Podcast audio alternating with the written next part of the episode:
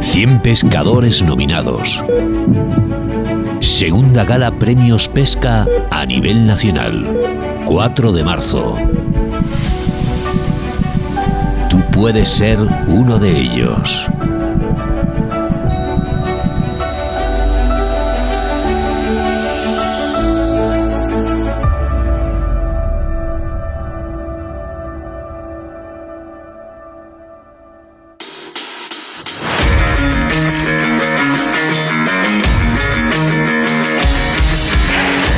Aquí comienza Río de la Vida en Bon Radio.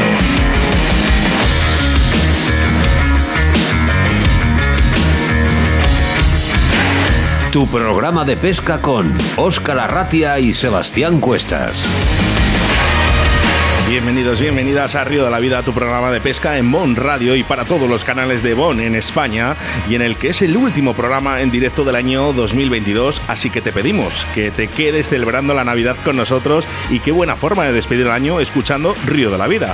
Como no, saludar a nuestros oyentes patrocinadores, desearles unas felices fiestas y que el próximo año sigan confiando en este programa de pesca. Me presento, mi nombre es Óscar Arratia y a mi lado, como siempre, el capitán de a bordo, Sebastián Buenas, Sebas. Buenas tardes, chicos. Buenas tardes, Oscar. Buenas tardes, audiencia. Buenos días, perdona. Y es que comienza ahora que Río de la Vida. ¿Dónde? Como no, en Bomb Radio. ¿Os imagináis una jornada de pesca, como no, a través de las ondas de la radio? Pues este es vuestro programa perfecto, emitiendo en directo a través de las ondas de la radio, en Bomb Radio, a través de nuestro Facebook, Facebook Live. Y como bien ha dicho Oscar, hoy es el último programa en directo de 2022 porque bien has dicho que se va a preparar un programa especial eh, para la semana que viene, ¿no? Efectivamente, para la semana siguiente, ¿eh? el siguiente sábado, en- a través de todos los canales de Bon, tenemos un programa especial en el que vamos a hacer los mejores momentos del año. Pues sí, vamos a tocar una tecla especial para que dé comienzo Río de la Vida.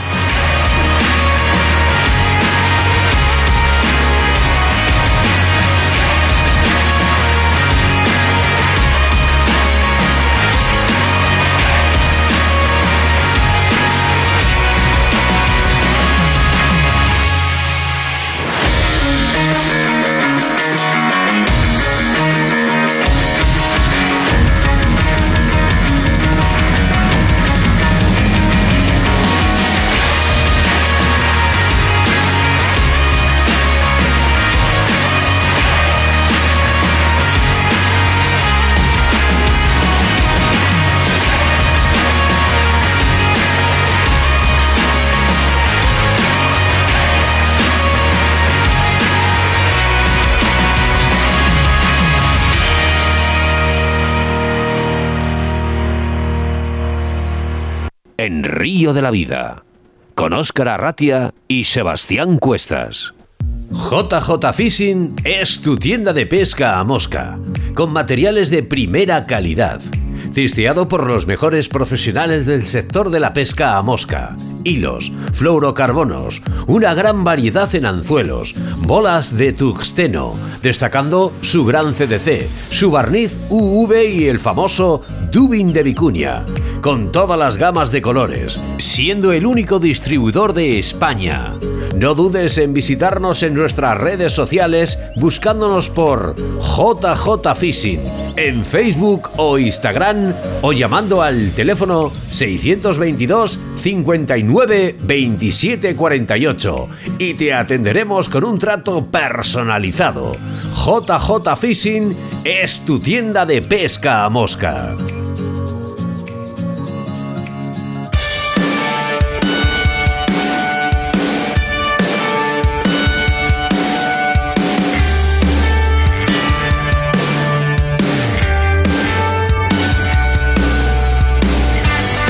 Te parece, Sebastián Cuestas? eh? Que estamos en Navidad y a mí me gusta regalar.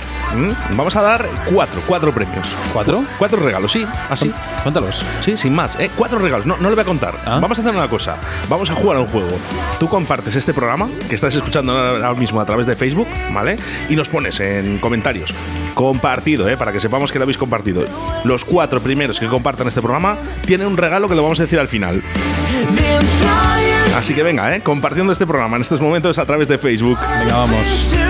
Bueno, y 57 minutos por delante que nos separan de este último programa del año 2022, programa 152 y 181 ediciones que puedes escuchar en tus plataformas preferidas de podcast y, como no, a través de www.bonradio.com. Eh, hoy programa especial, no podía ser de otra manera y en el que sustituyen eh, estos eh, debates del día por embalses y caudales, que en esta ocasión, Sebastián Cuestas, vas a hablar de un río precioso. Sí, un río que posiblemente haya visto crecer a los mejores pescadores de, de España y tú y yo ahí tenemos unas, anécdotas un poco, un poco entre bonitas y curiosas. Precisamente, ahora mismo eh, en el canal de Caza y Pesca de Movistar Plus podéis ver eh, del río a la radio un documental en Lucero del señor Sebastián Cuestas y un servidor.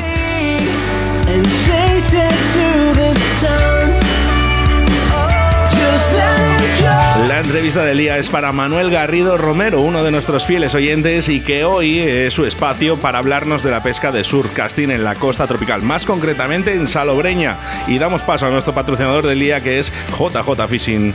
Pues sí, porque JJ Fishing es tu tienda de pesca mosca, con materiales de primerísima calidad, testeado por los mejores profesionales del sector de la pesca mosca, como hilos, fluorocarbonos, gran variedad de anzuelos, bolas de tungsteno, destacando su gran CDC, su barniz V y el famoso Dubin de Vicuña. No dudes en visitarles visitarles en sus redes sociales buscándoles por JJ Fishing en Facebook, Instagram o llamándoles a su teléfono de contacto que es el 622 59 27 48 y te atenderán con un trato personalizado. JJ Fishing es tu tienda de pesca mosca.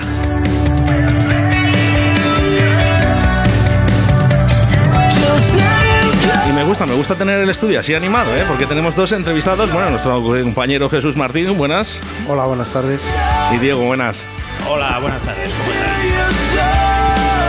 Y es que la segunda entrevista es el apasionante mundo de la trufa con Diego García Rodríguez, que nos explicará cuándo, dónde y cómo adentrarnos en este apasionado mundo de la truficultura. Sin duda, una de las entrevistas muy interesantes para aquellos curiosos, como es mi caso, que gastronómicamente me encanta, pero no sabemos cómo se cultiva.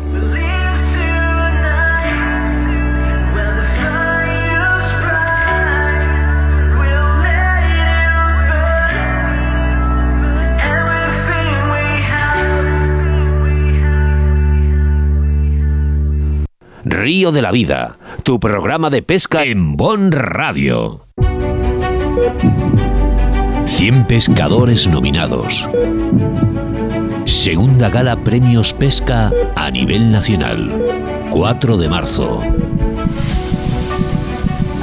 Tú puedes ser uno de ellos.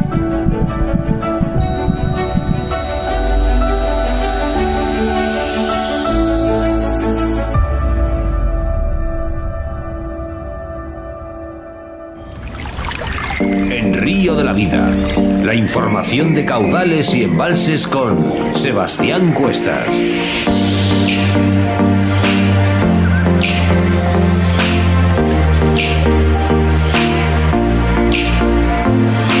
En nuestra sección de embalses y caudales hablamos del río Ucero, situado en la provincia de Soria.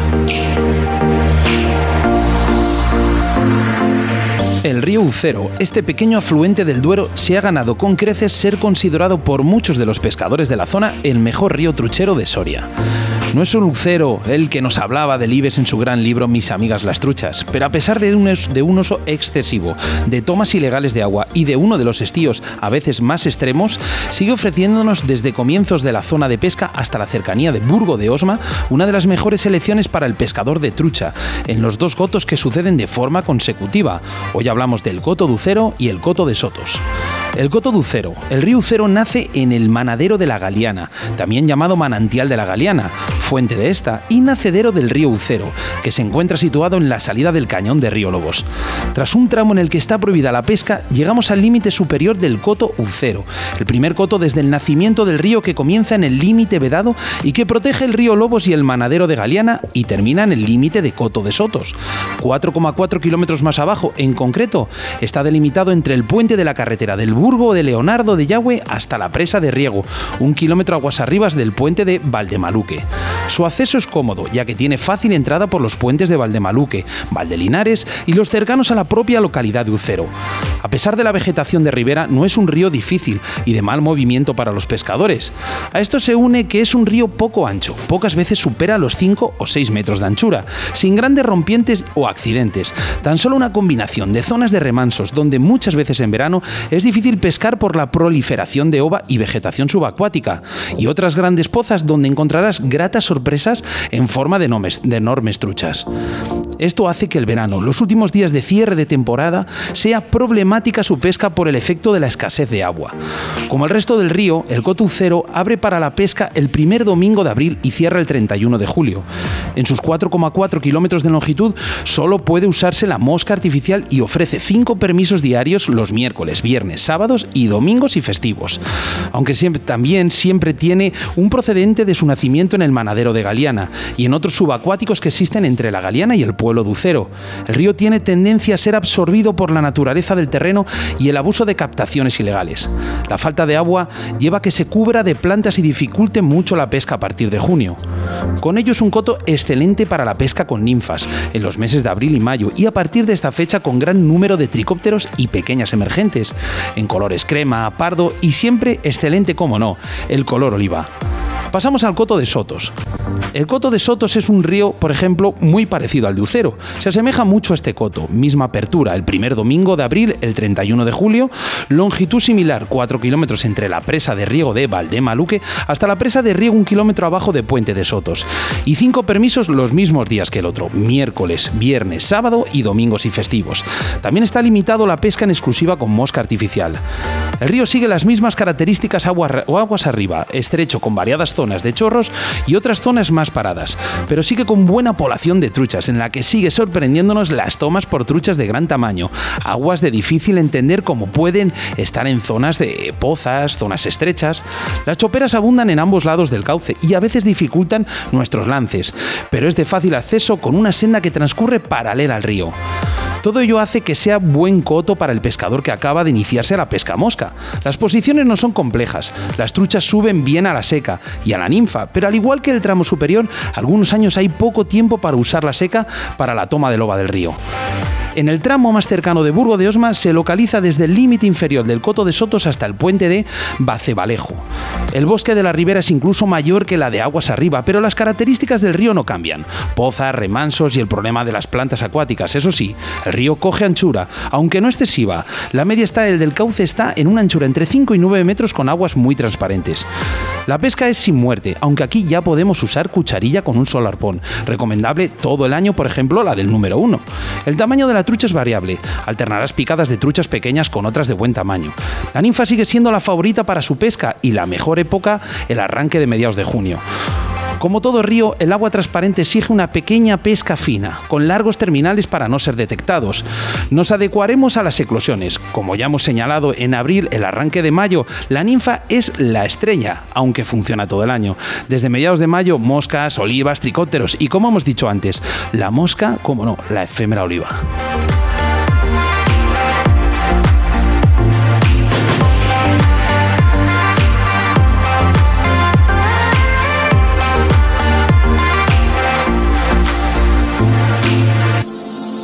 Envíanos un WhatsApp a Río de la Vida, Bon Radio, 661 09 6645.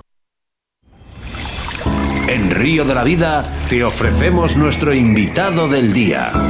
Y en Linares nos espera uno de los estándar de Río de la Vida. Sin duda, no queríamos dejar, esta, dejar escapar esta ocasión de agradecer a Manuel su entrega hacia este programa de radio y, por qué no, compartir con los oyentes además sus experiencias en el mundo de surcasting. Y si no ha salido corriendo, le tengo al otro lado de la línea telefónica. Muy buenos días, Manuel. Hola, buenas, Oscar. Hola, Seba. Muy buenas tardes. Manolo, ¿cómo estamos? Pues bien, aquí estamos, que hemos estado preparando para hacer una sesión mañana de pesca. Sí, oye, me tienes que prometer una cosa. Dime, dime. Que este año vengas a la gala, el año que viene. Hombre, claro, por supuesto. Eso, Este eso me dijiste la última bueno, vez y no viniste. Claro. Muchos Pero nervios, este año ¿eh? seguro que no. Muchos nervios sobre esta gala del año 2023 que ya tiene su fecha a día 4 de marzo, pero ahora mismo tenemos que hablar de surcasting en la costa tropical, en Salobreña. Cuéntanos qué zonas son pescables para, bueno, pues eh, pertenecen por, por estos parajes. Pues mira, pues Salobreña tiene eh, costa con 8 kilómetros de costa y tiene cuatro playas y una cala y casi todo casi todo es pescable. Bueno, hay una zona que es del Caletón a la cala del Campo que es un poquito tiene muchas piedras y muchas lascas y ahí es un poco más vamos más difícil a la hora de pescar, pero que también se puede pescar. Manuel, eh, y, y si se nos escapa que le llamemos Manolo, eh, es porque nosotros le llamamos Manolo. Sí, sí. que nos perdonen nuestros oyentes. Eh, si tienes el Bluetooth, te aconsejo que te le quites y que estés con el teléfono de la mano con una llamada normal, que, que tengan en, el- en la orejita, si es posible, porque te van a escuchar mucho mejor nuestros oyentes. A ver, ahora me Mucho mejor. Eh, cuéntanos qué especies son las que podemos encontrar y las que pesca Manuel Garrido.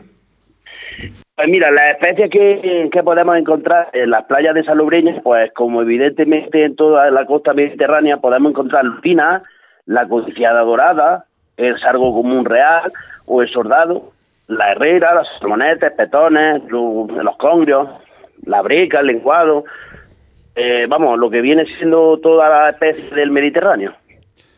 En, bien dices que estás pescando el Mediterráneo, ¿no? Has pescado estos días el Mediterráneo. Sí, he estado, he estado en Salobreña pescando, también luego me fui a la parte de Málaga, pero normalmente pesco allí en Salobreña, toda la zona de Salobreña y Granada. Como todo el mundo sabe, es una zona del levante y ahí cuando sopla el levante, ¿qué es bueno o malo? Eh, hombre, no, siempre el levante ha sido bueno, porque cuando hay levante, el aire lo mete, el, la- el aire va de, de izquierda a derecha y, y el agua siempre está más caliente, la, la trae más caliente y más limpia, de la superficie. O sea, que digamos que tus jornadas de pesca las enfocas a días que, eso, que, el, que el viento viene de levante, ¿no?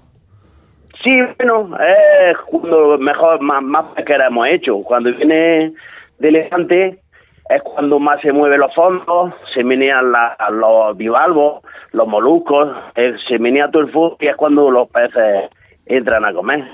También, también cuando hace levante flojo, varios días, es bueno para, para la dorada, porque, eh, porque la dorada se aclara el agua y es cuando ella entra a comer. ¿Qué cebos utilizan Manuel Garrido para eh, realizar esta modalidad, el surfcasting? ¿Cebos duros, cebos blandos? Cuéntanos un poco. Claro, es que de lo que los, cerros blandos y duros es que depende también de depende cómo esté el agua. Porque si, por ejemplo, el, el agua está turbia o está, pues utilizo más cebos como, como, como mejillón, como navaja, son cebos que son más olorosos. Y, no es lo mismo que cuando está el agua más limpia, que ya trabajo con cebos como los ambrí, como el barrero, la coreana, americana, catalana. Has hablado del olor y es que durante muchos años, por lo menos yo, eh, he oído hablar del tema del olor para la pesca en el mar como atrayente, además de nuestros peces, aunque los más experimentados dicen que cuanto más vivo y más sano esté el cebo, más probabilidades de picada. ¿Y ¿Qué es lo que opinas tú, Manuel, sobre esto? Sí, hombre, normalmente cuando utiliza contra más utilizamos un cebo más que esté fresco, siempre va a ser más atrayente para el pescado. Eh, por ejemplo, una tira de, choco, por ejemplo, yo cuando pesco con una tira de choco, le, se lo intento poner la barriga. Si el choco está fresco, la barriga tiene como dijéramos eh, flu- fluores- flu- fluorescente en la barriga y entonces se ve y entonces eso es un atrayente. Si, si por ejemplo no estuviera fresco, el fluorescente que tiene en la barriga eso no se ve. Entonces, claro, eso pues eh, sería lo, lo- lo mejor. El cebo esté fresco y contra y claro, sobre todo fresco y bien presentado. Y con factura. ¿Cómo, cómo? Que con factura, digo, que con factura, que ahora tenemos que llevar a nuestras no, costas claro, la supuesto. factura de dónde hemos comprado ese cebo. Con, con factura todo, o sea, que es que que lo porque está prohibido recoger, recolectar mejas, mejillón y, y entonces siempre si por ejemplo vamos a una tienda de pesca ahora y compramos que hay en muchas tiendas ahora el cebo sucio por así decirlo que viene envasado al vacío directamente del mar lo envasan al vacío pero claro tenemos que tener la factura de tienda porque si no pueden venir los guardias y, no pueden pedir la factura y no tenerla y que se piensan que nosotros la hemos recolectado. Aviso a navegantes, ¿eh? Para todos aquellos que no llevéis factura, cuidadito porque a veces sí que se acercan a las costas, así que cuidadito ¿eh? con esto, ¿eh? Sí, sí, sí. yo creo que además, yo creo que Manuel no interesa. ¿eh? Yo sé que lo hacen por, por el tema de también de que oye, hay un comercio allí, hay una economía, ¿no? También a través de las tiendas y es importante que también ganen todo este dinero, ¿no? Pero bueno, que cuidadito con esto, ¿eh? Porque sí se acercan a las costas, ¿eh? De vez en cuando.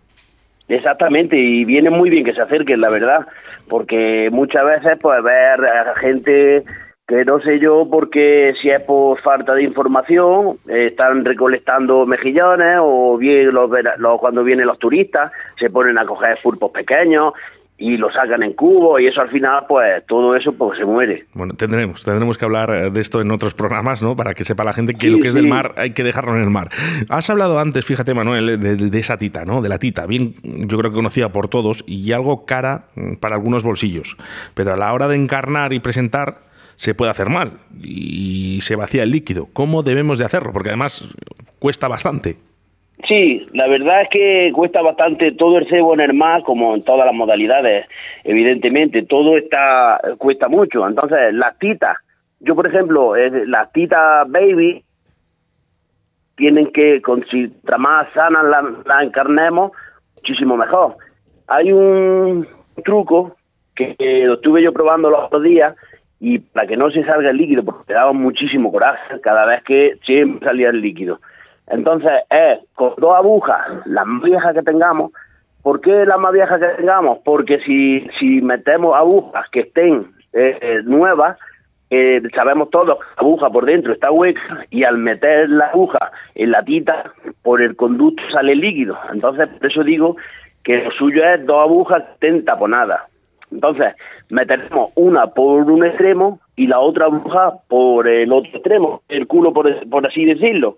Entonces, como la quita es casi invisible, casi que vamos, que se ve el interior, pues juntamos las dos agujas y lo que el, una cabeza de una aguja con otra y correremos la tita para un lado y así no saldrá nada de líquido. Estamos hablando, o estás hablando en este momento, de cómo, cómo ancelar la, la, tita, pero sí que hemos tocado el tema de los cebos duros. Yo personalmente me gustaría saber cómo presentar un mejillón, por ejemplo, una navaja en, el anzuelo o en este caso en, el, en nuestro aparejo. Exactamente, pues mira, muchas veces, muchas veces, es que eso es, lo pregunta muchas veces la gente, Manolo, ¿cómo se queda el cebo sin debir? Pues mira, cuando nosotros encarnamos, por ejemplo, una navaja, yo suelo utilizar de la navaja, hay, es como todo, hay gente que mete la navaja entera, otra, le, yo nada más que el músculo de la navaja. Entonces, la, el músculo, la mitad, para así decirlo, como para la cabeza, lo micro, pero pero no va a licrar de un lado a otro, o sea, tenemos que empezar de la cabeza y, y, y una huerta con otra bien puesta y bien presentada hasta media hasta media hasta media navaja porque si empezamos a, a, licrar de un lado a otro como haciendo una cruz en el momento que nosotros metamos el anzuelo y saquemos lo que se dice la aguja estirar el hilo de un lado y de otro y la navaja la hará como un acordeón. Pero si si si damos una huerta con otra seguida y muy, muy junta cuando cuando cuando se suerte de la aguja se va a agotar, se va la navaja va a estar totalmente recta y va a aparecer más, más natural. Luego cuando se mete cuando se mete en la en el anzuelo yo normalmente o sea, está de la navaja para que la, la el, culo cuando si hay algo de corriente que, que baile para que llame más la atención Pues mira, me, viene bien porque no solamente me pasa con eso, me pasa con más de un cebo que se me suelta por no, por no hacerlo bien. Exactamente. Y, otro de los grandes problemas que tenemos los pescadores, mira, yo he empezado, realmente he empezado este año a pescar en el mar. Eh, estuve muy enganchado con la familia, sobre todo con los peques. Mi mujer es la, se la encanta. Bueno, ya Vero, Vero se anima todo, ya la conoces. Pero sí que es verdad que los vientos y las mareas cuando estamos pescando a fondo hacen que, bueno, que no, se nos enrede todo. Eh, ¿qué, puedo hacer para que esto no, no me ocurra, Manolo? Mira, pues normalmente cuando pescamos, cuando pescamos desde la, desde la playa eh, y si hay mar de fondo, pues claro, todo, como todos sabemos, pues los aparejos eh, empiezan a liarse. Entonces, para que no ocurra eso, si, del, si, si tenemos el puente, el, nudo corridizo, pues claro, eso va a ocasionar que se líe el doble. Entonces, para que no se te líe, tendrás que poner eh, un urce en la parte inferior y, probar así. Que, si, que sigue la mar de fondo, sigue el mar de fondo y hace peor todavía y sigue liado, lo que tienes que hacer en la gameta, la gameta, bajarle, si por ejemplo le metemos 80 centímetros o un metro, un metro 20 de, de largo a la gameta, lo que tenemos que hacer es pues, ir acortando, o sea, 80, por ejemplo, poner 80 o 60 y si ya se sigue liando, lo que tendremos que hacer es subir el grosor del hilo. Y una vez que suba el grosor del hilo y baje el, y baje la medida de la gameta, yo creo que ya no se te liará. Si tenemos, porque yo sí que llevo pescando en el mar, bueno, casi desde mis inicios, ¿no? Y prácticamente yo creo que empecé en el mar. Eh, si tenemos aguas claras, porque esto es una duda que a mí además eh, yo tengo, y estas empiezan a tomarse un poquito, ¿qué debemos de hacer para seguir teniendo buenos resultados en la pesca? Pues mira, cuando, por ejemplo, este fin de semana me ha pasado, me, ha pasado, empecé con el agua clara, entonces lo que tenemos que hacer, por ejemplo, yo cuando voy miro el mar y miro el tiempo, entonces si veo, por ejemplo, que está la mar clara, que se ve, entonces estoy pescando con, con gusano. Y a medida que se va enturbiando, ya cuando el agua está turbia y ya empiezan a entrar olas, lo que hago es cambio el cebo. Pongo, por ejemplo, navaja, tejillón, mucha fina, porque el pescado es cuando trabaja, empieza a trabajar por el olor. Entonces, muchas veces que te gusano y, y, le cuesta más le cuesta más encontrarlo. Entonces, lo que hago es, y siempre me, resulta, es cambiar, poner de navaja, que la navaja es un, un cebo muy polivalente, y luego a la hora de, de desprender olor, pues va a desprender más un mejillón, una navaja que, que un gusano. No sé si estarás conmigo en esto, Manuel, eh, pero cada vez, por lo menos a mí, me cuesta sacar más capturas grandes en nuestras aguas. ¿Esto a qué crees que es debido? Y si te pasa, ¿eh? porque a mí me pasa. eso el mar nos pasa a todo el mundo, o sea, cada vez nos cuesta más y yo creo que es por, por la presión que tiene la pesca, no la pesca del surcasting, sino la pesca comercial, porque hay muchos trasmayos, palangres, luego Muchas veces, por ejemplo, en verano me, me, doy cuenta en las playas, sobre las playas que hay mucho turismo, yo no sé si es lo, de las cremas solares o algo, los, peces se, se, alejan mucho de la costa, claro, y nosotros desde tierra es casi imposible llegar a ellos, por eso utilizamos pelos finos. Pero la mayoría yo creo que es de, de, la, de los palangres, de las redes y las redes y controladas, como yo digo, de las que son furtivos, que las tienen a 100 metros de la orilla con todo. Sí, Manolo, vamos, bien, los que te conocemos y los que te conocen saben perfectamente que, que tienes unos equipos bastante, bastante serios, bastante buenos. Pero por aquí nos preguntan, para iniciarse en el surfcasting, un equipo básico, eh, ¿qué nos podrías recomendar? Bueno, para empezar en el surfcasting, pues yo recomendaría pues, unas cañas que midan sobre aproximadamente unos 4,20. En ahora mismo en el mercado hay cañas muy buenas a, a precios muy asequibles Luego, por ejemplo, en carrete, pues un carrete con buena capacidad. O sea, que 300, 300 y pico metros, que también son muy asequibles. O sea, con el de la cucharilla de las truchas no puedo, ¿no? No. y luego, pues un hilo, para empezar, yo, por ejemplo, yo para empezar un hilo, empezaría con un 0.35, 0.40 y dejar a un lado lo que se dice la cola de rata, los nudos, y una vez que ya vayamos que ya vayamos aprendiendo a lanzar y pues ya no iríamos metiendo con bajando el, el grosor del hilo y ya iríamos metiendo cola de rata. Y... Yo creo que pasa eso en todas las modalidades, Manolo. Al final siempre empezamos, digo, ¿para qué voy a empezar fino? Empiezo con algo un poco más serio, pues si acaso, no sea que tenga una picada gruesa o grande y, Exactamente. y no, que me, que no que me rompan. Pero sí que es verdad que hay eh, la pesca, la, en este caso esta modalidad, el surfcasting, la realizamos eh, en zonas que, que, lógicamente el mar tiene salitre, tiene esa sal. Eh, nos estropea nuestros equipos. ¿Cómo, ¿Cómo de preciso es el limpiar nuestros equipos después de una jornada de pesca? Pues mira, como bien ha explicado antes, los equipos que tenemos son equipos muy buenos y si no los cuidáramos nos durarían muy poco, o sea, muy poco. Por ejemplo, eh, cuando, cuando terminamos nuestra sesión de pesca, lo, es muy importante sacar la bobina y endulzar la bobina, endulzar el, el, el guía hilo, la anilla de la caña, por ejemplo, hay que limpiarla, porque si no sale el verdín, o, o gripar el, guía hilo, y el hilo a lo mejor no duraría por, por tres sesiones, y más los hilos que utilizamos nosotros, que son un 018, un 016, pues esos hilos durarían nada, o sea, no trabajo, pues ya nos vayamos ahí, lanzar y con un trapo eh, el hilo, apretar el hilo y empezar a recoger y que se vaya limpiando el hilo. Ya verás que, que, aunque sea agua, ya verás la mierda que tiene el hilo. Cuando la saliste esa, eso duraría el carrete nada y menos, vamos. Bueno, para, para, la gente que no conozca a Manolo, Manolo es muy directo hablando. O sea, Manolo no, no anda con. No respira, además. cuando, cuando contesta, no respira. Se ha, se ha, preparado bien la entrevista, porque sí que es verdad, ¿eh, Manuel, eh, que hemos hecho contigo, igual que con todos nuestros oyentes, que tenéis la entrevista pactada, eh, mucho antes de, de que llegue. Eh, cuidas muy bien los equipos, porque tienes grandes equipos, como tu amigo Jesús Minayo. Correcto, exactamente, que, que, lo queremos mucho. Que, le queremos mucho, le echamos mucho de menos aquí en Río de la Vida, porque... Sí, sí, eh, sí, sí, sí. Bueno, ahí ya sabemos eh, lo que es Jesús eh, para, para Río de la Vida, ¿no? Que ha sido nuestro director de marketing y redes sociales, y bueno, pues ahora no está viniendo a la radio, pero que nadie se preocupe, que volverá seguro. Hombre, claro. Vamos a hacer una cosa, vamos a hacer como los TEN, vamos a pensar en Jesús Minayo, que esté por aquí, y vamos a intentar de que surja algo. ¿Qué tal estás, Manolo? Hombre, ¿qué pasa? Te estoy escuchando. ¿Qué dice, mi gran amigo? Un abrazo muy grande de tu amigo Minayo. Cuídate, Igualmente. grande, que eres muy grande. Ya mismo subo a Vete, date un beso. Qué cariñosos sois. Cómo me gusta a mí lo del tema del amor, ¿eh? que es que es muy bonito.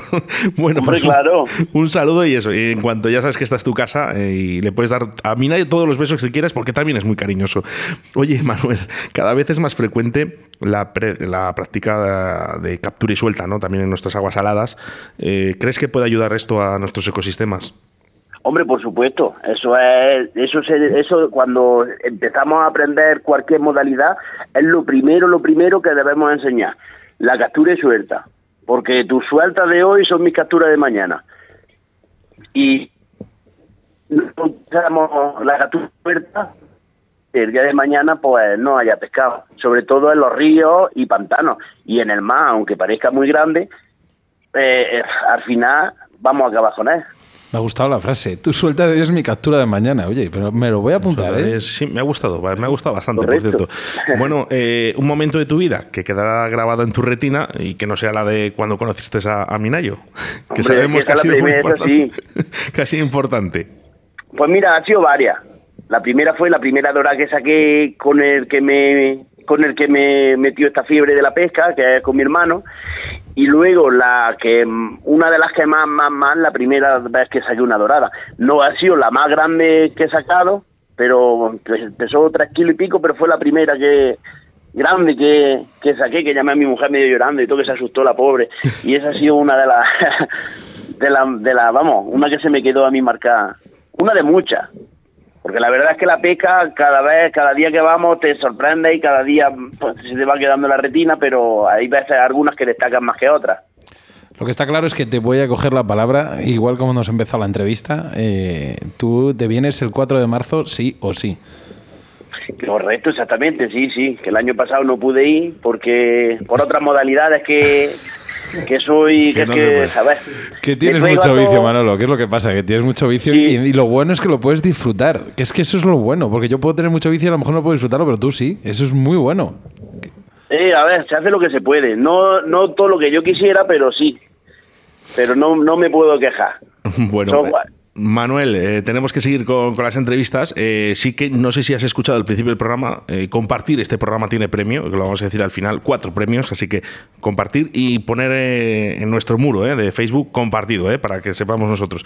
Como buen mm, presidente del club de fans que eres, eh, que te has hecho Hombre. ahí con el club de fans, me imagino que lo vas a compartir. Así que mucha suerte y espero verte pronto.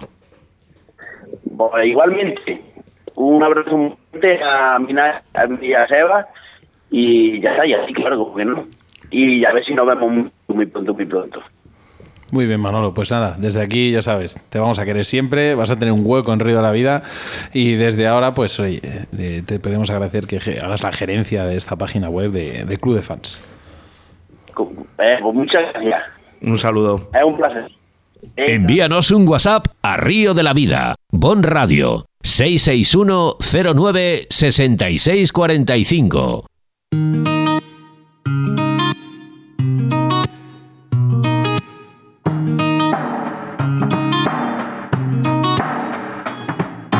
Vamos demasiado rápido. Corre que no queda tiempo. ¿Esta? ¿Esta es eh, la Juego. que ¿Sí? Voces de. Lo sabe Jesús Martín. Sí, sí, es Andrea García. Ya, no, no, no nos vas a pillar No ya. sé cómo no os pillo ya eh, con las voces de Andrea Garci, por favor. bueno, vamos con mensajes al 661-096645 a través de nuestro Facebook en directo ahora mismo, Sebastián. eh, como locos, ¿no? Compartiendo porque tenemos cuatro regalos, cuatro regalos que vamos a dar al final del programa. Así que ya sabéis, compartís este programa a través de Facebook, ponéis compartido para que veamos nosotros que habéis compartido y puede ser tuyo. Más, ojo, ¿puedo dar un dato? A mayores, Dalo. el regalo puede llevar hasta 7.000 euros. Fíjate, qué tontería. Eh, ya acabo de compartir yo, ¿eh? Oye, no Vale. vale, no vale. Es para nuestros oyentes. Bueno, oye, eh, es lo que hay. Eh, mira, entraba, la- me ha hecho mucha. Me ha gustado porque Raquel Tejedor, nada más, nada más empezar el programa, en minuto uno, pum, ya estaba ahí escribiéndonos, eh, dándonos esas muestras de cariño. Cristian Rabé saludando a Diego, que le tenemos aquí al lado, que ahora viene con la entrevista de la Truficultura. ¿Vale? Una señorita que se llama Charo Alonso, que Oscar la conoce muy bien, que es, Es, es eh, mi su suegra. su Es mi suegra, eh. Sí. Y además es que no podía tener mejor suegra que Charo, de verdad. Quique Asensio también, que está diciendo aquí compartimos, Minayo, le tenemos aquí desde Tordesillas, Jesús Aguilar, que nos preparó ese almuerzo Oye, a- recién operado Jesús Aguilar, Sí, eh, sí. así que pronta re- recuperación. Sí, Francisco Rodríguez Martín, vamos Manuel, a ver si nos enseñas a pescar en el mar. Oye, ha sido una entrevista, a mí me ha encantado, eh, me ha encantado, además que, es, que lo bueno que tiene es que no tiene filtros este tío. Sinceramente, la verdad. Eh, mira, Río de la Vida, pregúntale por el car fishing que se ha apuntado este año al club de siete yemas en el cual estoy. ¿Siete yemas se llama el club? ¿Siete yemas? Bueno, no, no lo conocíamos, pero bueno, mira, hacemos referencia a ese club y nada, esperemos que Manuel conteste a todos los mensajes que han llegado. Diego García nos decía por aquí, hola sobrina, hola eh, Francisco Rodríguez Martín otra vez que decía compartido y teníamos también a José Antonio, decía buenas tardes, me encanta este programa, desde el primer día os sigo, pero hay días que no puedo y gracias a iVox sigo con ello. Oye, qué, qué importante son las plataformas donde podemos colgar nuestros podcasts, Oscar, ¿eh? Efectivamente, a través de www.bonradio.com. Comerte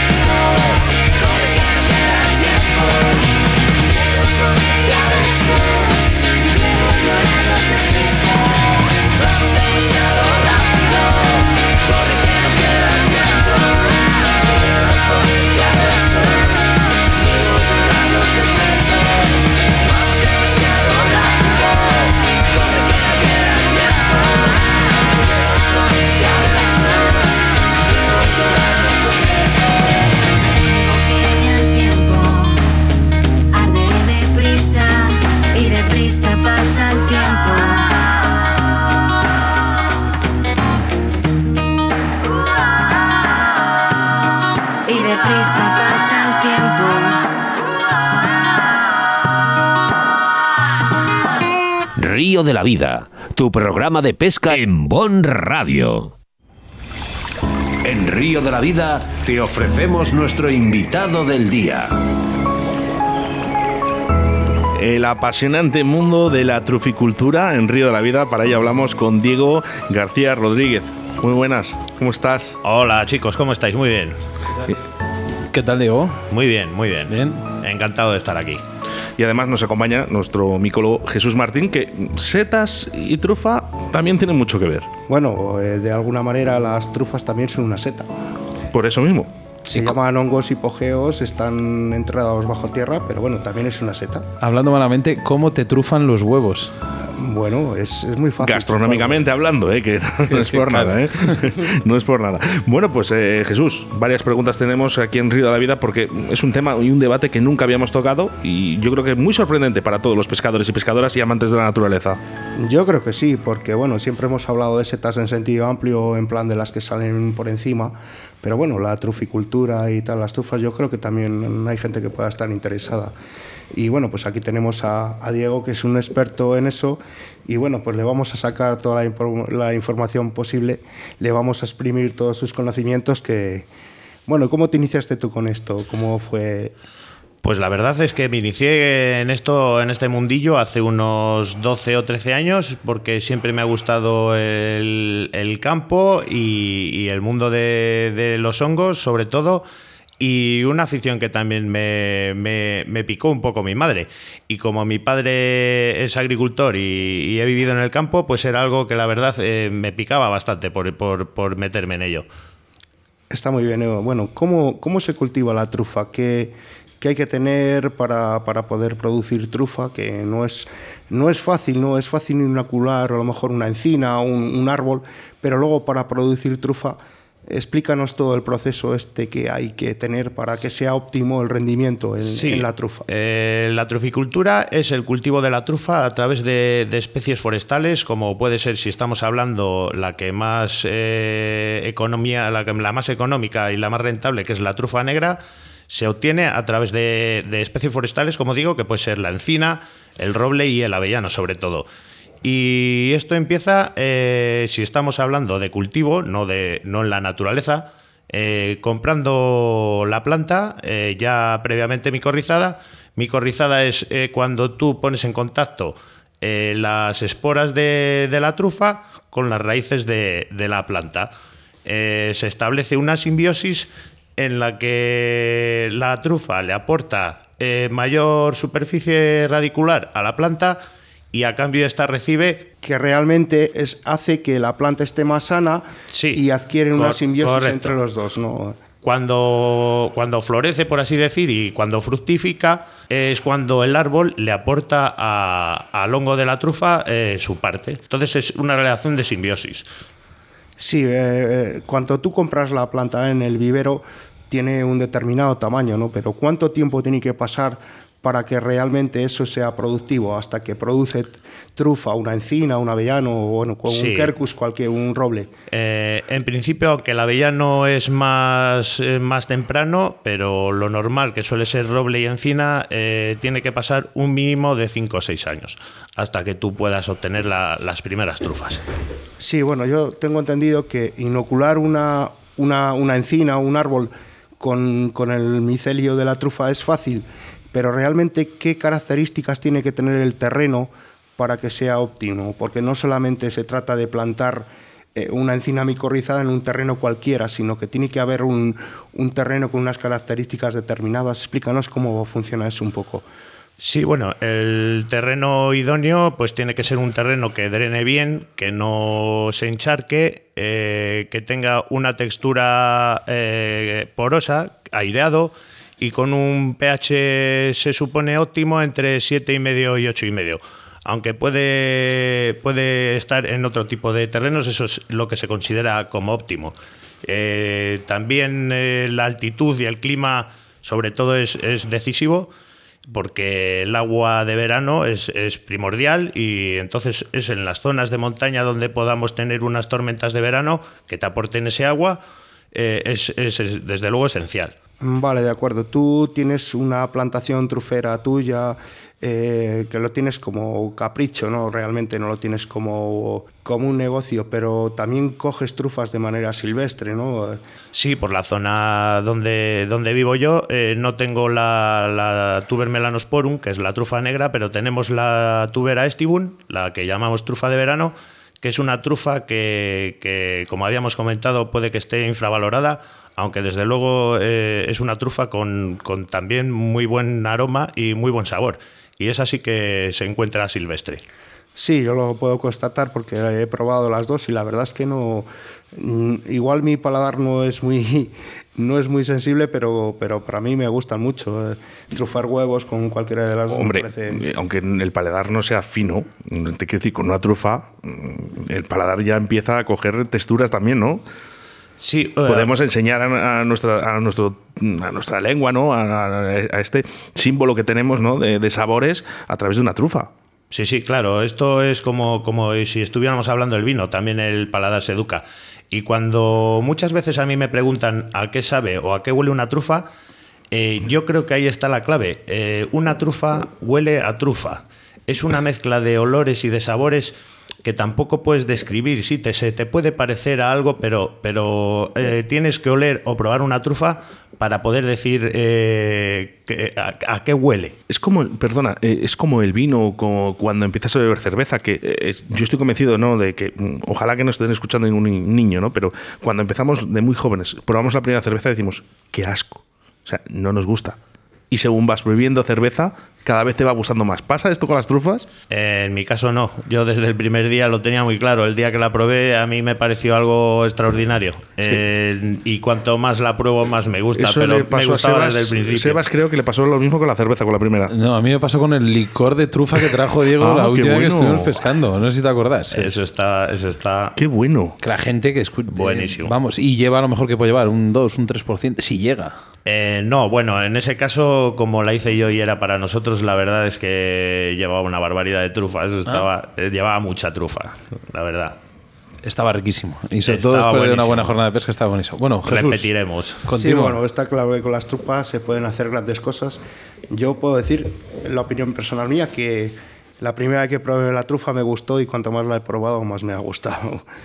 Sinceramente, bueno, yo he podido tener la suerte de haber ido contigo a, a tu plantación trufera. He visto cómo tu perro las cogía y tal, es una de las cosas más bonitas que hay. Eh, y una cosa que me llamó muchísimo la atención es lo de los nidos, que yo eso no lo conocía. Explícanos un poco cómo funciona eso, porque parece ser que es una de las cosas que, que enfatizan, que, que hacen que la producción de trufas sea mayor. Explícanos lo que son los nidos. Sí, los nidos eh, son unos hoyos que se hacen eh, en las raíces de donde está, en el área de las raíces de la planta, en las que se añade un sustrato y espora de trufa. Esto lo que hace al final es como que estamos sembrando. El sustrato es ecológico totalmente, no se aporta ningún químico ni se le añade nada raro, simplemente le estamos eh, dando a la trufa un sitio idóneo para crecer. El sustrato es blandito, entonces la trufa siempre tiende a crecer de forma redonda, solo que en la naturaleza se encuentra con piedras, se encuentra con ramas, entonces normalmente es, es complicado encontrarla redondita y bonita. En los nidos eh, tenemos un sustrato blandito y le hemos aportado trufa, que en contacto con las raíces, al cabo de dos años, eh, es muy probable que ahí salgan unas trufas preciosas. Sí, sí, e- es curioso, ¿no? Porque yo, yo pensaba, ¿no? Y incluso lo hablamos, que claro, dices, ¿y por qué no en la plantación trufera se pone todo, todo el sustrato de, de eso? Claro, a lo mejor no funcionaría, claro. Eh, bueno, eh, la verdad es que todavía en el mundo de la trufa queda mucho por descubrir, mucho por investigar y no por más nidos que pongas y tú rodeas una planta entera de, nidos, no por eso te van a salir más. Eh, no se sabe exactamente el por qué, si la planta tiene cierta capacidad para producir trufas, eh, dependiendo del tamaño, mm, no, no es todavía una ciencia exacta esto. Muy bien, Diego. Otra cosa que me llama muchísimo la atención, pues bueno, es ver trabajar al perro y por lo tanto, pregunta del millón, pregunta que no puede pasar desapercibida en esta entrevista, es cómo se enseña a un perro desde el principio para que, para que sea capaz de, coger trufas. ¿Cómo, ¿Cómo le haces coger ese olor, ese sabor? Se lo das en la comida, aparte de tener eh, cierta enseñanza, ¿no? Eh, explícanos cómo se, cómo se adiestra un perro para que sea capaz de eh, localizar las trufas. Sí, eh, a ver, yo supongo que para esto cada maestrillo tiene su librillo. Yo en mi caso, eh, como empecé con el perro, es jugando con el perro. El perro para que, para que funcione bien, desde mi punto de vista, tiene que ver esto como un juego, no como un trabajo. Entonces yo lo que hacía era jugar con él con un objeto en el que has metido una trufa dentro. El perro asocia a ese juguete con ese olor. Se lo tiras, te lo trae, como cualquier perro que le tiras un palito, un lo que sea, y luego vas complicando el juego. Eh, se lo escondes, se lo entierras, cada vez se lo vas enterrando más profundamente. Y en el caso que es mío, que el perro es un labrador, pues si le das comida, el perro es capaz de bailar. ¿Cómo se llama? Eh, se llama Nala y luego tengo dos hijas de Nala, que una se llama Luna y otra se llama Kira. Oye, pues tenemos un compañero de viaje que se llama Adam, que, que estoy... Está deseando encontrar novia.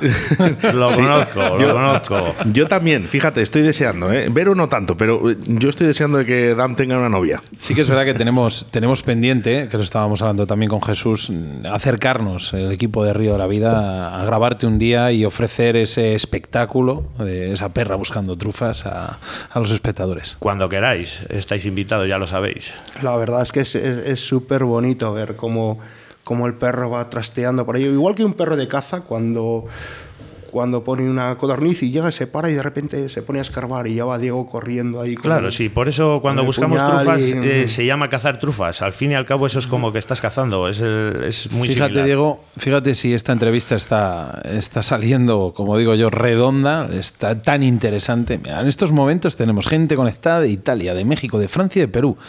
Eh, no sabía que podías ver yo este dato. Lo estoy viendo ahora mismo a través de Facebook. Bueno, sabemos que Lo las acabo descargas, eh, las mayores descargas, que el, el primer país es España, el segundo es Estados Unidos, tenemos eh, descargas de Rusia, de Sudáfrica, eh, en Italia somos el programa 700 más descargado. de- de- pues, bueno, pues, son datos que realmente a nosotros somos los mayores sorprendidos de todo esto.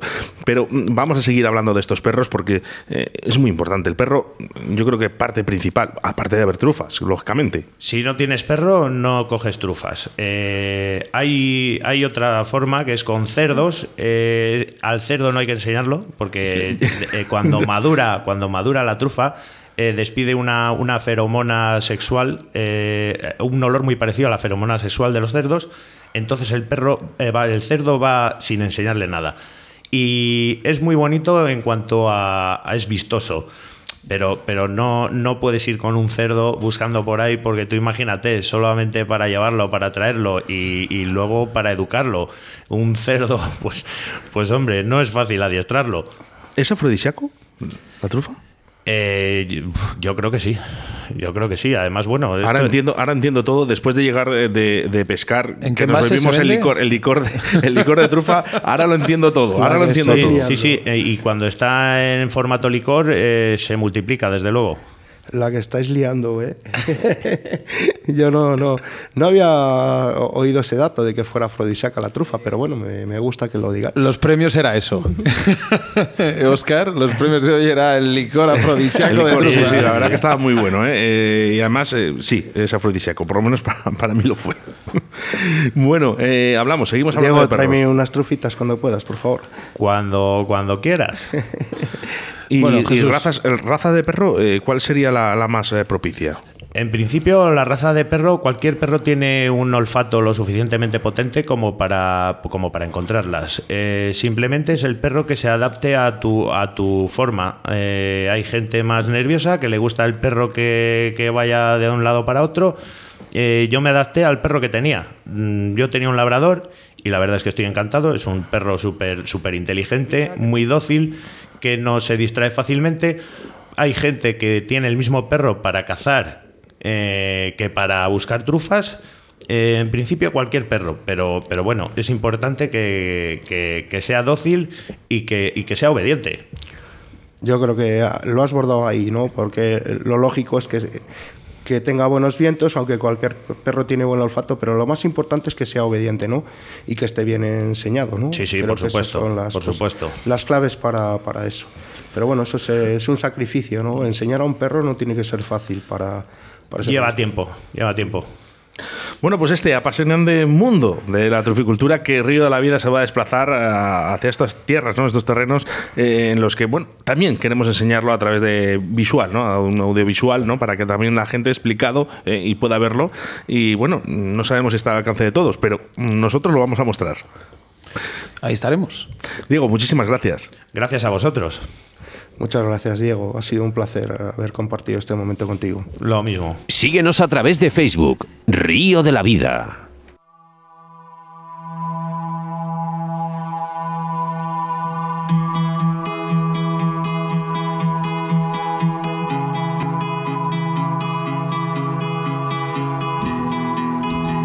Pues fíjate, Sebas, le está dando vueltas, digo, ¿con qué va, podemos acabar eh, el último programa de Río la Vida del año 2022? Eh, podía ser Lonnie Meyers, porque hemos estado durante tres años, ¿no? Con Siempre Brilla el Sol. Eh, hemos puesto alguna canción, pero yo sé que esta te gusta. Bueno, nos- si no, nos gusta, nos gusta a los dos, si no, no la pondrías. bueno, pues eh, hasta aquí, hasta aquí un nuevo programa más de Río de la Vida a través de Bon Radio. Y bueno, pues último programa del año 2022 en directo, ya que el próximo sábado además eh, lo vas a poder escuchar en todos los canales de Bon. Escucharemos también en la próxima semana eh, los mejores momentos del año 2022. Eh, está importante porque, bueno, pues vamos a intentar sacar lo mejor ¿no? que hemos tenido en este programa, que han sido muchas cosas.